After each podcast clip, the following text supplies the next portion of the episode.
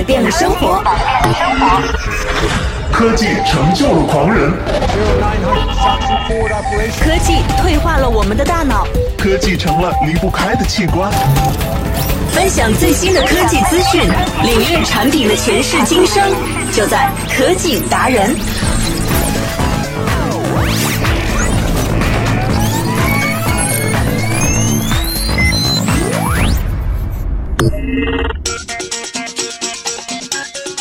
欢迎大家每天在这个时间来准时收听科技达人。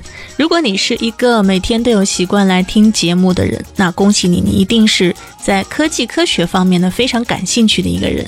那我认为这样的人也是很酷的哦。那么在今天节目当中呢，就专门为这些科技达人们，真正的啊关注未来科技，喜欢这些互联网产品啊高端应用科技的一些人，来做一期你们最喜欢的节目。那其实呢，也大家听说过这个《三体》啊，《三体》不知道你有没有看过哈，非常棒的一部国产的科幻小说。那我觉得《三体》写的呢，其实比一些国外的科幻小说还要好。那么这部小说呢，也是最近受到了。啊，颁发了他一个非常非常至高的一个荣誉啊，就是雨果奖的最佳科幻小说给了《三体》。那尽管呢，雨果奖受到了美国右翼势力的干扰，以至于很多的优秀作品呢没有能够入围，但是非常坦率的来说，作为刘慈欣或者说是《三体》这本书的粉丝，听到大刘获奖还是非常开心的。那今天呢，我们来说说为什么《三体》能够走红互联网圈儿。那记得来关注节目的方式呢？通过新浪微博或者是微信的公共账号啊，来搜索“完美娱乐在线”就可以了。和我个人互动的话呢，搜索一下 DJ Sasa 的个人微博。马上呢，进入到今天的主要内容。呃，作为一个小众的文学，在中国啊，无论是科幻作家还是科幻迷。这都是一小群醉心于我们远程是星辰大海的家伙，真的是挺小众的哈。我觉得在国内的这些喜欢看书、看小说、看电视剧的人们，可能更倾向于比如说言情剧、偶像剧啊、故事片儿，还有一些就是家长里短的什么媳妇儿啊、婆婆这样的剧哈。前些年也是很多。那可是对于我们这些喜欢科幻的人来说呢，这个地球啊实在是太小了，我们总是把眼光放在地球之外的宇宙。可是非常有趣儿的是，近些年来，由于《三体》在中国互联网圈的意外走红，小说中高维打低维和黑暗森林这些特殊语境下的术语，也会频频出现在某些大佬的演讲稿中。雷军啊，小米的这个掌门人就曾经发表微博说，在金山集团战略会上面花了很多时间，分享读《三体》的体会，其中的哲学道理呢。对定制公司三到五年的战略都是非常有帮助的。嗯，好吧，也许是新经济的瞬息万变，让商业理论都有点跟不上了哈。长久以来的野蛮生长的中国互联网，偶然发现一部名为《三体》的科幻史诗中设定的这种哲学框架，竟然在很长一段时间内暗合了这个互联网圈子的混沌、残酷、沮丧。还有无底线的竞争，巨头杀红了眼的吞并，初创公司在幽暗中小心翼翼的前行，都有着非常强烈的这种代入感。于是呢，这部描写人类未来的硬科幻小说迅速被互联网界奉为佳品，甚至呢成了替不少商业行为来做这个啊背书的一些教材辅助材料。记得在去年的全球华语科幻星云奖的一个分论坛上面，包括刘星慈在内的几位科幻作家与雕爷，还有张向东为代表的互联网人，就对黑暗森林和互联网对谈。其实呢，这个话题本身就有点比较科幻。刘慈欣曾经在采访中去说过啊，科幻是一种关于可能性的文学。而在所有的可能性当中，《三体》展现出来的偏偏就是那个最糟糕的宇宙。那么，互联网业界如此热衷于探讨这一片黑暗的森林，是在完成一次集体自黑吗？无可否认，看过《三体》的人，《三体》当中所谓的宇宙社会学的逻辑起点，的确与互联网经济呢非常的相似。比如说，生存是宇宙文明的第一需求。在我看来，无论巨头还是初创公司，追求基业长青，都是工业思维的一个很贪婪的念头了。那么，生存呢永远是他们的第一需求。还有呢，文明不断的增长和扩张，但是宇宙的物质总量，它总共有的那些能量呢是保持不变。所以呢，在互联网所谓的注意力经济之下，无论是 PC 端还是我们现在的移动客户端，内容呢都指数级的增长。可是呢，每个人日均上网时长呢是固定的，对不对？注意力的资源呢也是非常有限的。于是呢，在《三体》的这本书当中，就推导出一个这样的结论：在茫茫的宇宙当中啊，黑暗的啊，茫茫的这个宇宙当中，一旦发现其他文明的存在，就应该立刻毁掉这个文明。所谓“毁灭你，与你何干”，这个霸气如签名的句子，也曾被一些互联网企业常常挂在嘴边。所以呢，就容不得人家来出现了，因为你的这个所有的时间，所有的这个物质的总和，它是固定的。可是事实上呢，将互联网商战比作黑暗森林，并不符合逻辑。在《三体》当中，宇宙社会学有两个基本条件：第一是两个文明呢是天各一方的，有着宇宙级别的跨度和信息的鸿沟，根本没有办法实现相互沟通。客观上根本就是无法沟通的。那第二种呢，就是物种之间难以想象的差异，对方是否属于碳基生物都不一定了。也就是说，它构成它的元素还不一定是氢和氧啊。所以呢，有着宇宙级别的这种鸡同鸭讲的鸿沟。于是呢，为了自身文明延续，毁灭呢就成了唯一的选择。但是上述两点呢，我们刚才讲的这个宇宙社会学的两个基本条件呢。其实，在当下的商业社会当中是并不存在的，因为互联网彻底改变了人类的信息传播方式。在一个圈子里面，你还有你的敌人，可能呢身处在同一个微信群里面，也可能呢在现实当中低头不见抬头见，甚至呢熟悉对方所有的底细。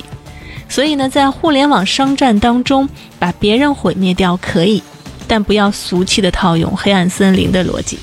其实呢，就像刘慈欣本人所言，在某些的状态之下，互联网商业中可能呈现出黑暗森林的某种元素，比如双方在互联网的商战当中，可能被对方某种最坏的想法来陷入到囚徒的困境。但是我认为这种状态呢，它只是局部性、阶段性的，发展不成小说当中所描写的那种非常极端的黑暗森林状态。其实呢，不少的商业策略和《三体》小说的对比，都有一些生拉硬拽的感觉。比如说，烂了的降维攻击，这是让人类文明指数降低的攻击方式。如今呢，已经被视为一个竞争法则。而在背后的逻辑呢，十分简单，那就是我层次很低啊，我级别低，那么呢，我就把你拉到同样的层次来消灭掉你，啊，所以呢，就让你也玩不了。一个经典的降维案例就是免费啊，在互联网当中你会发现啊，随处都是免费的一些应用体验。大多数这个其实呢，人家的本意也不都不愿意免费，对不对？那我免费呢，这样的话别人就玩不成了。事实上呢，关于免费经济，十几年前就被包括凯文·凯利这些人都说烂了。不过呢，只是一种合理的趋势，而降维只是另外一种讨巧的说法，其实就是降低层次了。几乎可以肯定的去说，黑暗森林呢，并不符合未来商业文明的发展方向。IT 巨头的恐惧呢，只是因为生物学已经扎根互联网，那这也是互联网将颠覆一切的根本原因之一。比如说，根据回报递增的原则，小公司呢，有可能就像细菌一般的去疯长，随处可见各种应用、各种 APP 啊，各种互联网的一些产品。所以呢，你也可能无数次看到过这个词。生态系统，没错哈。那其实某种意义上呢，互联网世界的确有如一个森林一样的存在，但是呢，它并不黑暗。黑暗只会摧毁公司之间任何协作和互利的可能。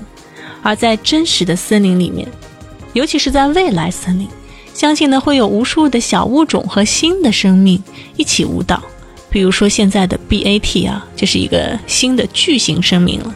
阿里、腾讯还有百度。那就像凯文·凯利所说的，新经济紧密连接的天性呢，使它更像一个生态系统。冲突和战争经常被用来比喻工业经济，共同进化或者是相互感染这些词汇呢，其实才适用于新的经济。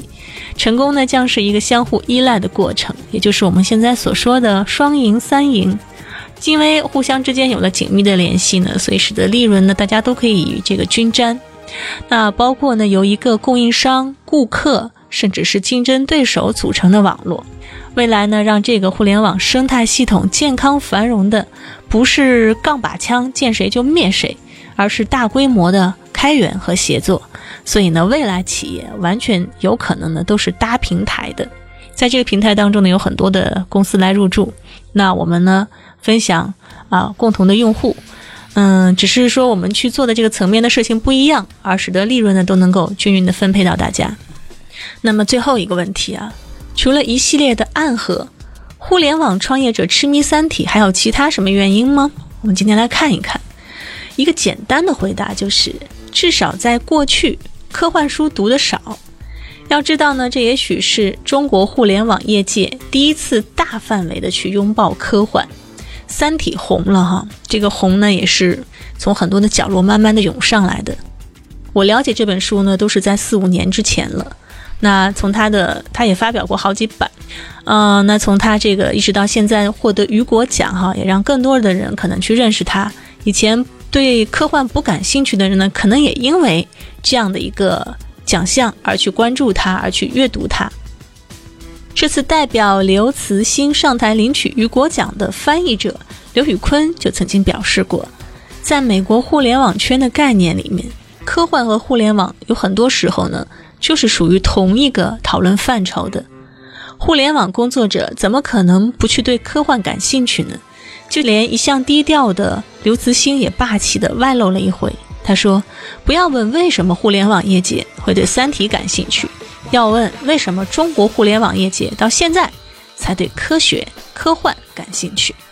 好了，来稍事休息一下了。嗯，说了这么多关于《三体》的一个深度的探讨，有人把它比喻成互联网这个大森林当中的一个生存规则，暗喻型的啊，很多都巧合在了一起。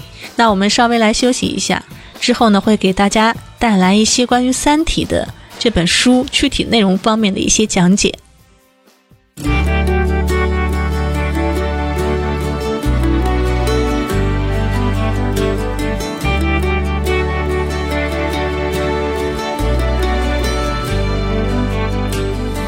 I'm so glad you made time to see me. How's life? Tell me, how's your family? I haven't seen them in a while. You've been good, busier than ever. With small talk, work and the weather. Your guard is up, and I know why. Because the last time you saw me is still burned in the back of your mind. You gave me roses and I left them there to die. So this is me swallowing my pride, standing in front of you, saying I'm sorry for that night. And I go back to December all the time. It turns out freedom ain't nothing but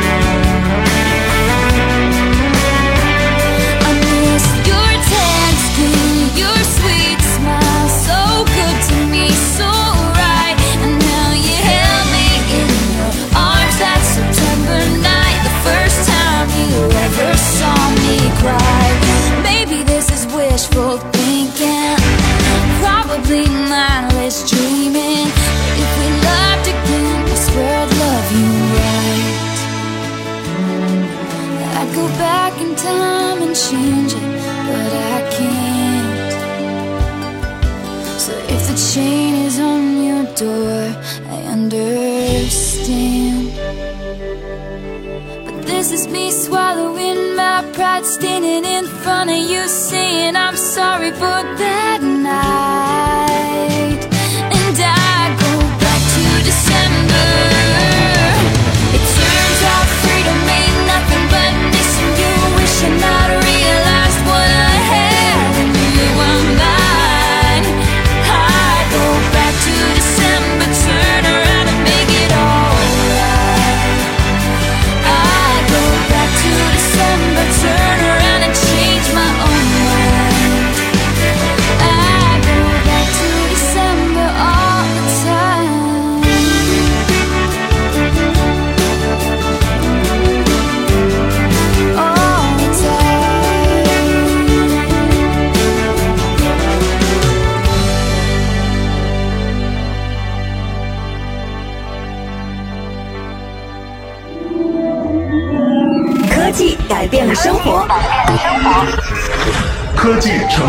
狂人，科技退化了我们的大脑。科技成了离不开的器官。分享最新的科技资讯，领略产品的前世今生，就在科技达人。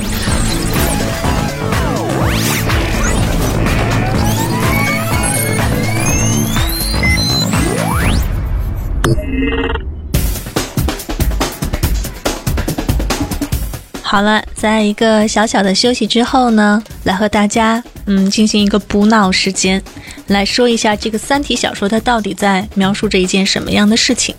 因为时间有限呢，可能我们只能截取其中的一点点，或者是一个大概的框架来和大家分享。那其实这本小说呢本身是非常的有深度的，我自认为呢读过一遍之后呢，也许你都不能完全的了解它，所以呢它是非常耐读的，放在手里，可能三五年之后呢你再去读一遍就有新的认识了。也随着我们科技和人类文明的不断发展，那《三体》当中有些东西呢会不会被证实，也是一个未知数。首先呢，来看一下《三体》这本小说，三是三个的三，体是身体的体。《三体》呢是作家刘慈欣创作的一部科幻小说。小说主要讲述了在文化大革命如火如荼进行的这个同时，军方探索外星文明的绝密计划“红岸工程”也取得了突破性的发展。这是一个在过去时间当中发生的事情了。那接下来呢，就会按下发射键的那一刻。经历劫难，并且对人类充满愤恨的叶文洁，他就没有认识到，他彻底的改变了人类的命运。